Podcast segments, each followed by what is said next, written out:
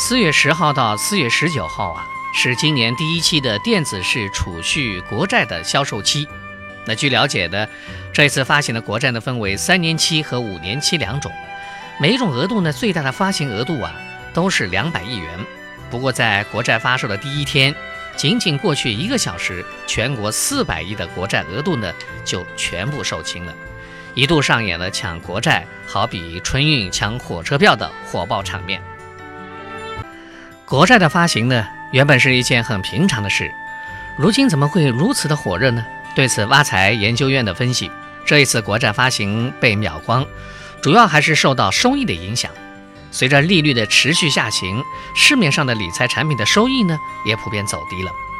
有监测数据显示啊，今年开年，银行理财产品预期的年化收益率以百分之四点一二创新低，三月份呢，更是低到了百分之三点八九。而银行五年期定期存款年化收益也不过为百分之二点七五，但这一次发行的国债，三年期的票面年利率为百分之四，五年期的票面年利率为百分之四点四二。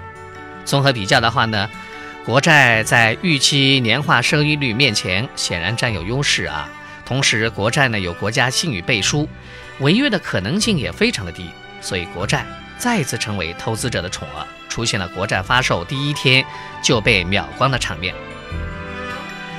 在目前连续降息的情况下，选择投资期限长的产品呢，显然能锁定较高的收益。错过了这一起国债抢购的投资者呢，也可以在未来五月到十一月的每个月的十号来购买。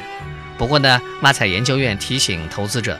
虽然买国债看起来很好，但也要考虑流动性。国债的期限普遍很长。而以目前发行的电子式储蓄国债为例，投资者通过银行柜台购买，则只能是选择提前兑付、非交易过户或者持有到期这几种方式来退出。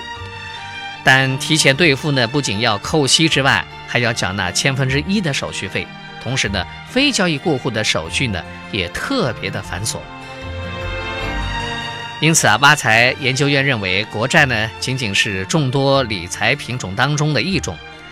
目前相比较银行理财产品定存而言，的确性价比比较高。对一些有大量的闲置资金的保守型投资者，确实予以一定比例的配置。但是对于想积极谋取资产增值的稳健性和积极性的投资者而言，国债建议是小比例的配置，而其余比例的资金。可以配置到一些市面上啊投资门槛不高，但较为安全的固收类的理财产品。另外呢，表现优异的债券基金或者进行基金定投呢，都是时下非常不错的选择。